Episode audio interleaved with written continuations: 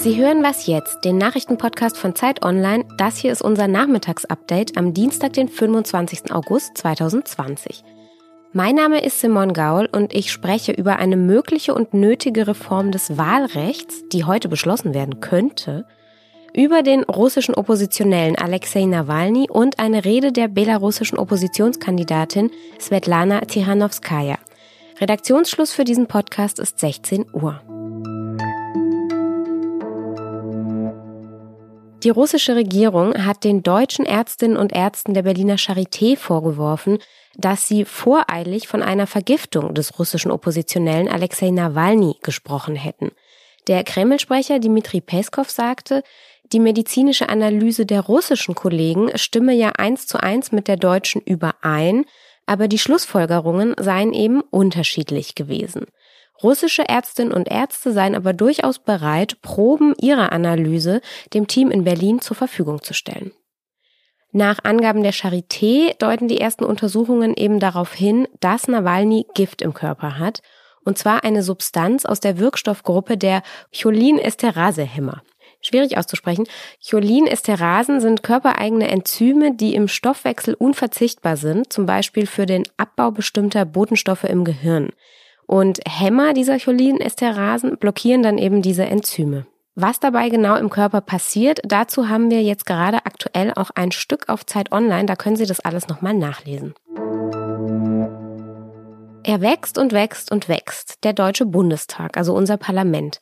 Statt 598 Abgeordneten, so wie das das Gesetz mal ursprünglich vorgesehen hatte, haben wir inzwischen 709 und nach der kommenden Bundestagswahl, da könnten es sogar mehr als 800 werden. Und das ist ein Problem. Das ist einerseits teuer und andererseits wird der Plenarsaal irgendwann schlicht zu klein. Und dass das so ist, das liegt an unserem Wahlrecht mit seinem Zwei-Stimmen-System, also mit den Direktmandaten aus der Erststimme und der Zweitstimme, die wiederum die prozentuale Verteilung der Sitze im Parlament bestimmt. Es passiert nämlich immer häufiger, dass Parteien, die früher mal groß waren, die SPD zum Beispiel, mehr Direktmandate gewinnen, als ihr nach der prozentualen Verteilung der Sitze eigentlich zustehen würden.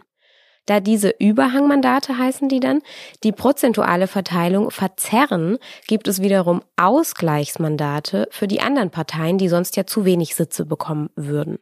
Und so wächst das Parlament und wächst und wächst. Das ist ein bisschen kompliziert, ich weiß. Das heißt aber auch, soll der Bundestag kleiner werden, dann muss das Wahlrecht geändert werden. Und jetzt gerade tagt der Koalitionsausschuss und versucht mal wieder eine Lösung zu finden. Union und SPD streiten also darüber, wie dieses neue Wahlrecht aussehen könnte. Ehrlich gesagt probiert der Bundestag schon seit 2013 eine Reform. Lenz Jakobsen aus unserem Politikressort kennt sich gut mit der Debatte aus. Ich habe ihn gefragt, warum eine Reform des Wahlrechts eigentlich so schwer ist. Weil das deutsche Wahlrecht äh, zwar sehr fair, aber auch unglaublich kompliziert ist in seinem Mischverhältnis aus Verhältnis und Mehrheitswahlrecht, das du ja gerade schon angefangen hast zu beschreiben. Wer will, kann sich ja mal den Wikipedia-Eintrag zum Thema durchlesen. Der hat viele, viele Seiten. Und das Problem jetzt bei der politischen Umsetzung einer Reform ist, dass es für alle diese Komplexitäten gute politische Gründe gibt. Ein kleines Beispiel vielleicht dazu. Der einfachste Vorschlag der, der Opposition sieht vor, dass man die Zahl der Wahlkreise reduziert in Deutschland von 299 auf 250. Das wäre aber gerade für die ländlichen Regionen, die vielleicht auch nicht in der Nähe von Berlin liegen, ein Problem, weil dort die örtlich gewählten Abgeordneten, also die Gewinner der Wahlkreise, ja die direkte Verbindung sind in die eigentlich ja doch äh, recht ferne Hauptstadt und den Politzirkus dort. Und da ist es wirklich kein gutes Signal, wenn man diese Kreise so weit vergrößert, dass ein Abgeordneter dann für noch mehr Leute in der Fläche zuständig ist. Äh, und solche Argumente gibt es auf allen Seiten. Es kann zum Beispiel auch nicht sein, dass alle Wahlkreissieger automatisch weiterhin in den Bundestag äh, kommen, aber die anderen Parteien ähm, dafür Abgeordnete abgeben müssen. Das würde nämlich starke Regionalparteien, allen vor allem die CSU, völlig unverhältnismäßig bevorteilen.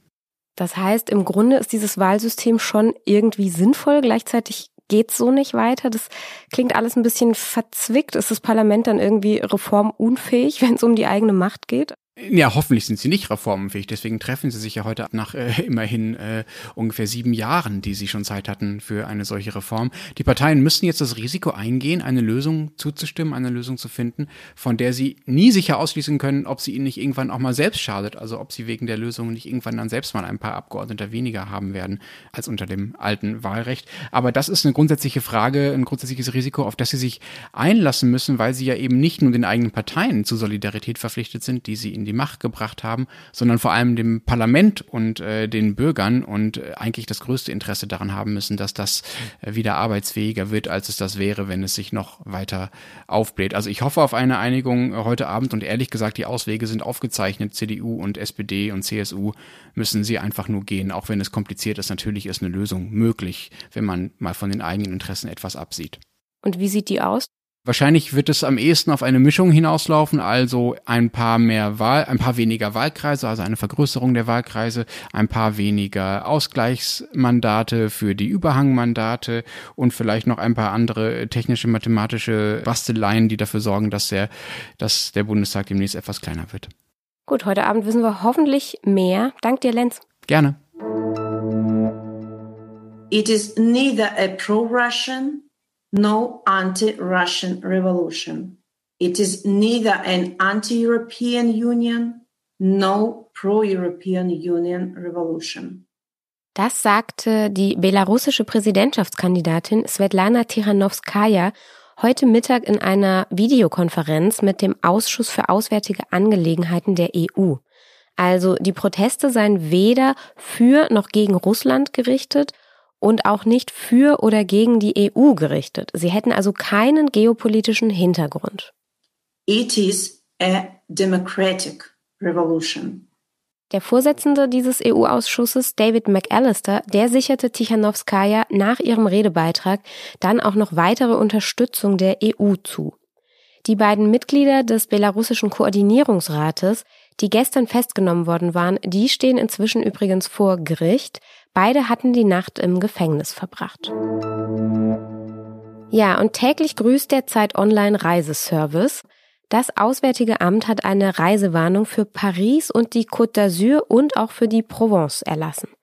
Wegen hoher Corona-Infektionszahlen rät die Bundesregierung von Reisen in diese beliebten französischen Gebiete ab.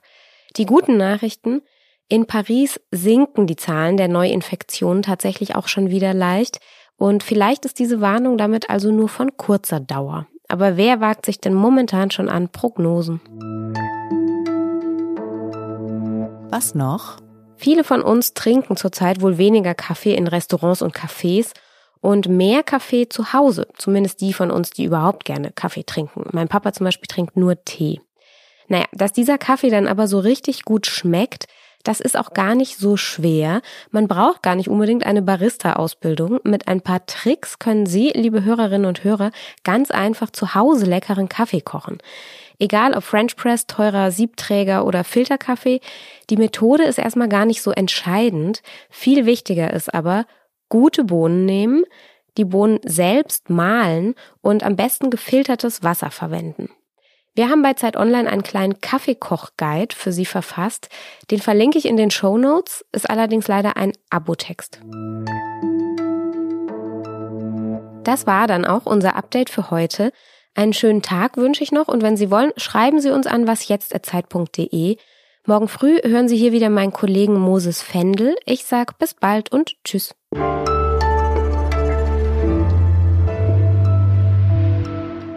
Simon, ich bin's Jakob. Also, hier kommt's einmal vorgesprochen. Cholin-Esterase. Ich sag's nochmal. Cholin-Esterase. Ich sag auch Acetylcholin, aber es gibt auch Leute, die es mit K sagen. Bis dann, ciao.